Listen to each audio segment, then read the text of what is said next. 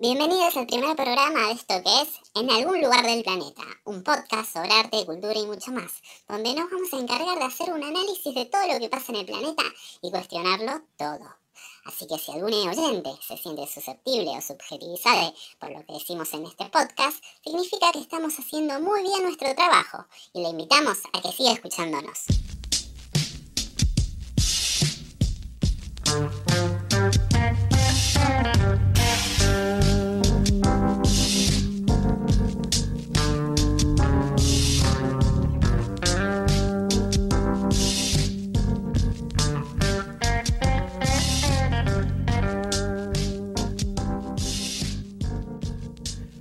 Hola, bienvenidos a esto que es eh, En algún lugar del planeta, un podcast que estamos haciendo con dos personas que me acompañan, con Marina y Belén. Hola.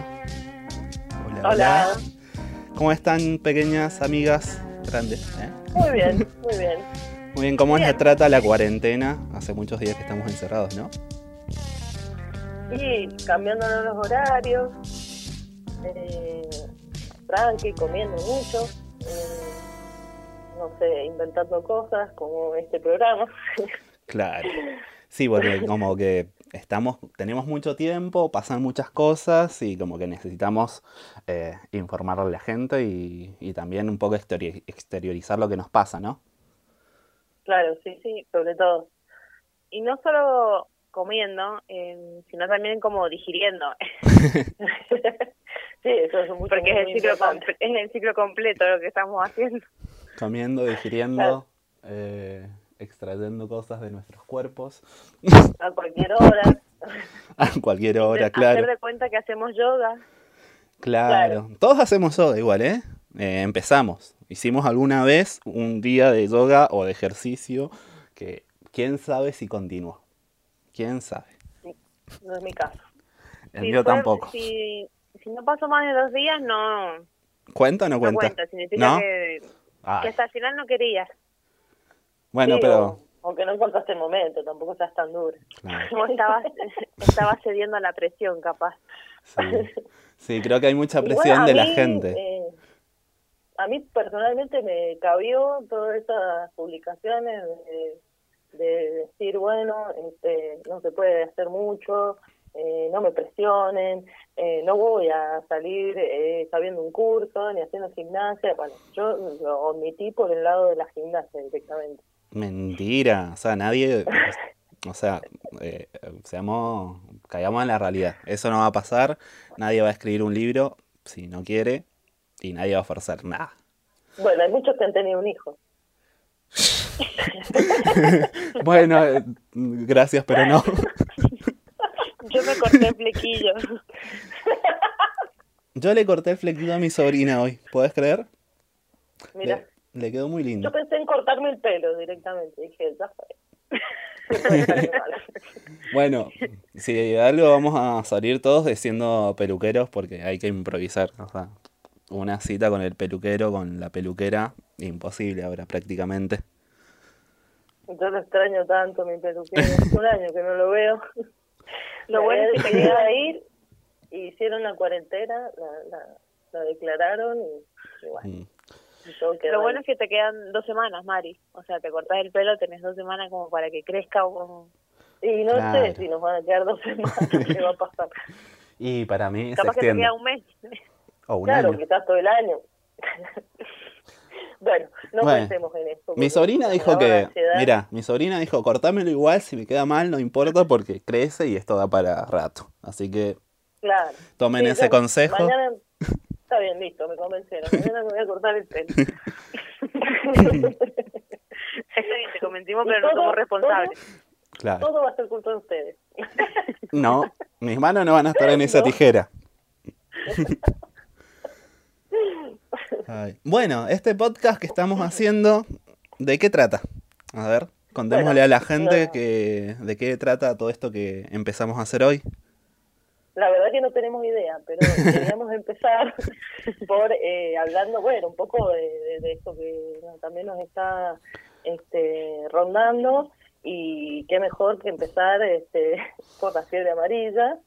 Eh, bueno, desde, desde el arte tenemos una reseña que es este emblemático cuadro que se llama Un episodio de la fiebre amarilla en Buenos Aires de 1871.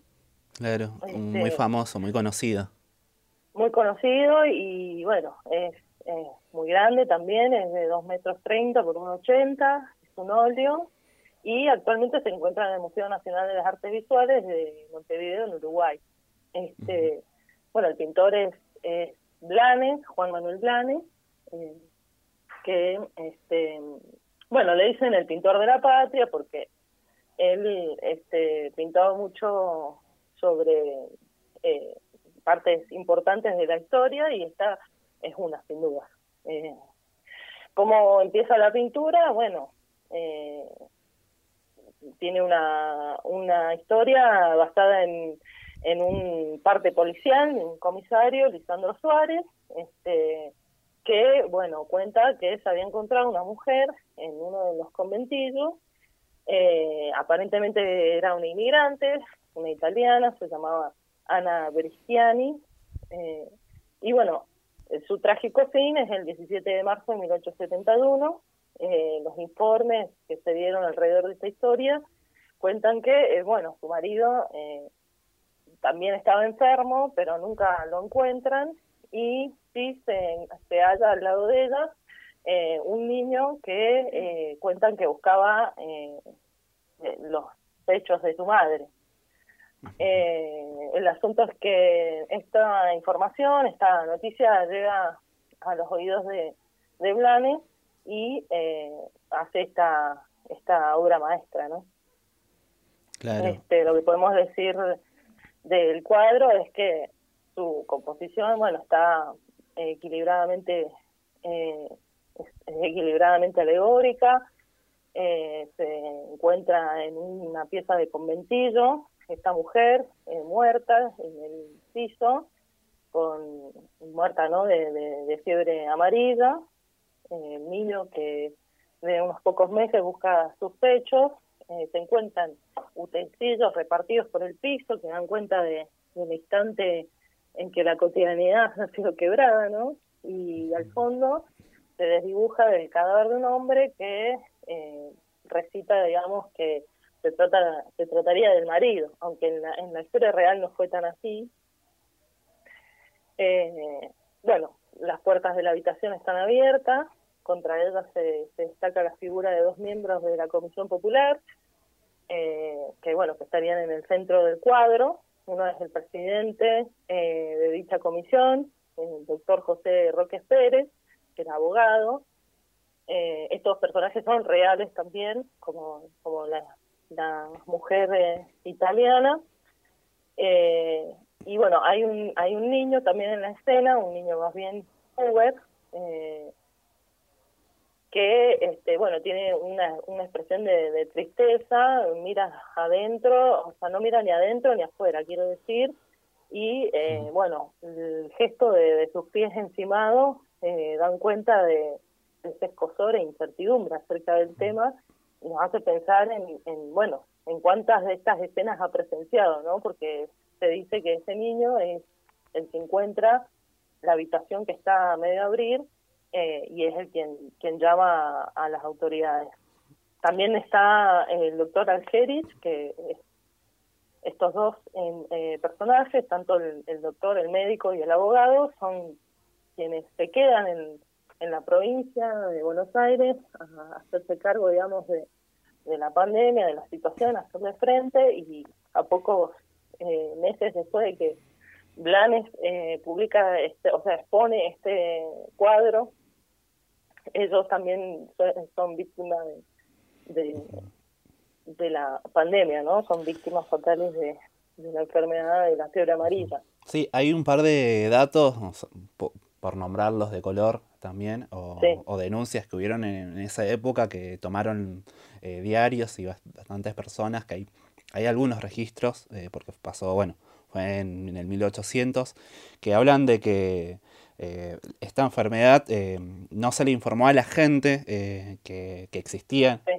y habiéndolo así, pudiendo haber avisado, pudieran haber evitado bastantes muertes o haber tenido algunas políticas. También hay una hay otra denuncia que dice que los políticos en ese momento huían de, de, la ciudad más de la ciudad urbana al, al, campo para poder salvarse dejando abandonada a, a la población sí eh, según entiendo, eh, Sarmiento era en ese momento el presidente eh, y su dice Alvear se fueron a unas residencias que tenían en el campo al interior del país a resguardarse de la enfermedad.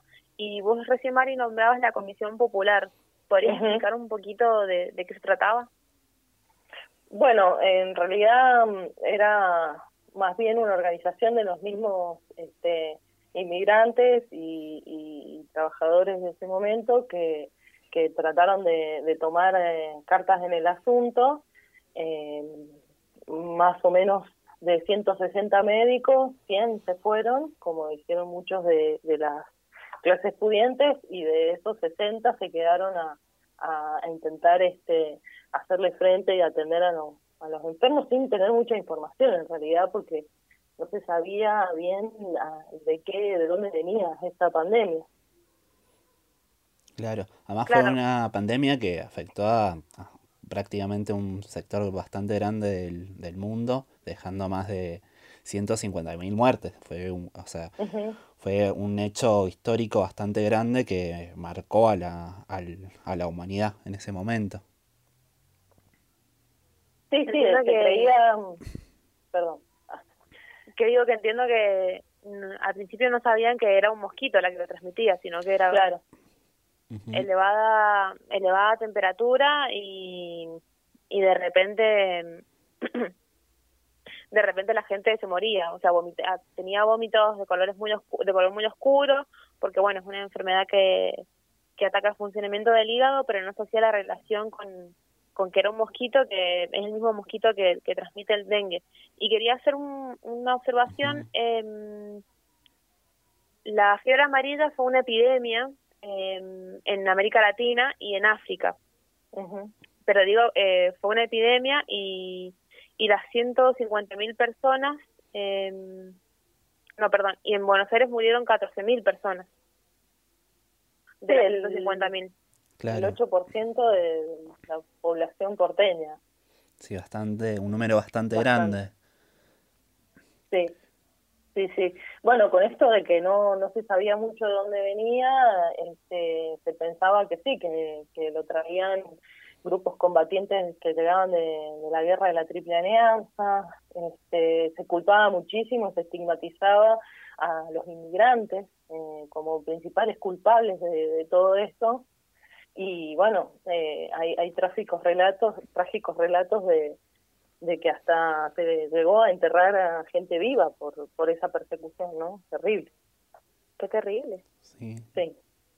Bueno, eh, esa xenofobia hacia los inmigrantes podría traducirse un poco a la realidad cuando comenzó eh, la pandemia del COVID-19, que xenofobia hacia, hacia las personas, hacia los habitantes de China. Claro, sí, sí. Siempre, digamos, hay, hay que encontrar a un culpable y si es vulnerable todavía eh, es, mejor.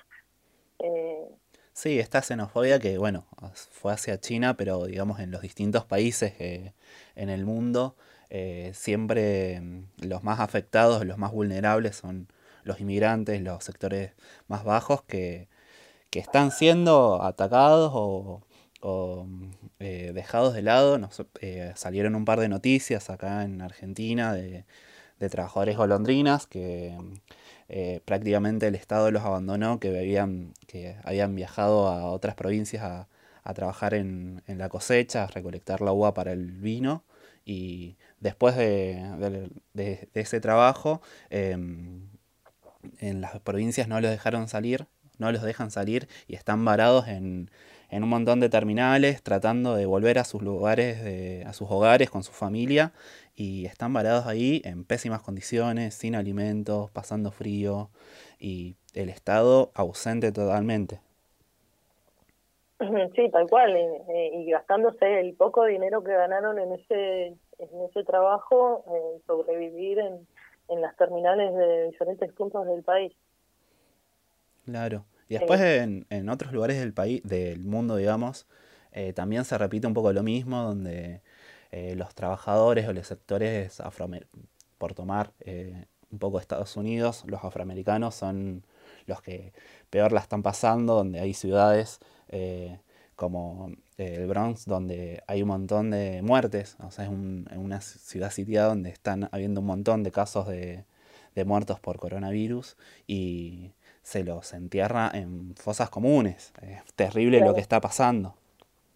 Sí, Nueva York es una de las ciudades más diversas de, Estados Unidos en cuanto a que hay personas asiáticas, latinos, que, bueno, además los latinos no tienen miedo de ir al hospital por ser deportados. Eh, y hay personas que ni siquiera acuden a los, a los hospitales porque no van a poder pagar la factura eh, familias si ellos mueren. O claro. En el caso de, no morir, en el mejor de los casos, si no se mueren, tampoco los van a poder pagar ellos eh, después de, recuperarse de la enfermedad. Y bueno, estamos viendo que hay personas enterradas en fosas comunes. Sí, ahí vemos todo. ¿Cómo? Particularmente en, en, Nueva York, digo, eh, están las ciudades, como vos decías recién, el Bronx, Brooklyn y Queens, que son las ciudades obreras, que son los trabajadores que viajan hacia Manhattan a trabajar, que son los trabajadores del transporte, de la recolección, eh, de la atención al cliente, de las comidas, eh, son los que son los que están son los que vuelven después a sus barrios, a Queens, al Bronx, eh, y donde ahí se contagian y donde hay ma mayor número de infectados, donde hay más muertos, donde hay menos acceso a la salud, de hecho. Y de hecho los números eh, son, o sea, hay más contagiados de lo que se sabe porque hay gente que no va al hospital. Porque, claro, por una u otra cosa, porque no lo puede pagar o por miedo a ser deportado. Por no poder acceder a la salud o por eso mismo que decís de ser deportado al miedo de, de poder perder el lugar donde están, eh, alejarse de sus familiares. Eh, igual ponele, yo estuve investigando un poco y un montón de estas cosas que se repiten a, a, lo largo de la historia de la humanidad, con las pandemias, con las enfermedades, que, bueno, los datos de, de las muertes que, que, están presentando los países, por un lado tiran algunos números diciendo que se están controlando o tratan de hacer oídos sordos a, a, los mismos trabajadores de la salud que están combatiendo esto y, no publican verdaderamente los datos que, reales, o sea, para poder frenar esto que es una batalla contra la pandemia que es el del COVID-19. Eh, los trabajadores de la salud en todo el mundo están haciendo unos esfuerzos tremendos por eh, tratar de eh, curar y atender a todo, a a todas las personas que están siendo afectadas, pero no, no los estados no destinan presupuesto. Hemos visto, vemos cotidianamente en las noticias a un montón de, médicos, enfermeros denunciando que ni siquiera tienen alcohol en gel, no tienen barbijos, los elementos básicos de, higiene y seguridad. Sí, tal cual. O sea, hace 150 años se pintó este cuadro que nos cuenta, digamos, toda esta, triste realidad que la podemos perfectamente comparar con, con nuestra realidad en estos días y bueno, da cuenta de, entonces eh, cuál es la, la, verdadera epidemia, ¿no? Eh, cómo, cómo influye eh, los tipos de, de, organización y que, bueno, justamente nos venimos organizando parecido igual que hace 150 años, ¿no? Con algunas mínimas diferencias, pero, eh, digamos, esa desidia del gobierno de, no tener este, políticas para enfrentar eh, y salvar a la humanidad eh, se repite una y otra vez. Exacto. Totalmente. Bueno, esta parte del programa fue dedicada al arte un poco y un poco a, la, a tratar la realidad que está pasando eh, el planeta. Eh, y en los próximos programas vamos a estar también hablando sobre arte y cultura, porque un poco queremos expresar eh, lo que desde nuestro punto de vista, cómo, cómo, vemos lo que está pasando en el mundo, cómo vemos el arte, cómo vemos la, vemos la cultura. Así que nos van a seguir escuchando todas las semanas, seguramente, acá con con Belén, con Marina y yo, Alejandro, que vamos a estar presentes todas las semanas.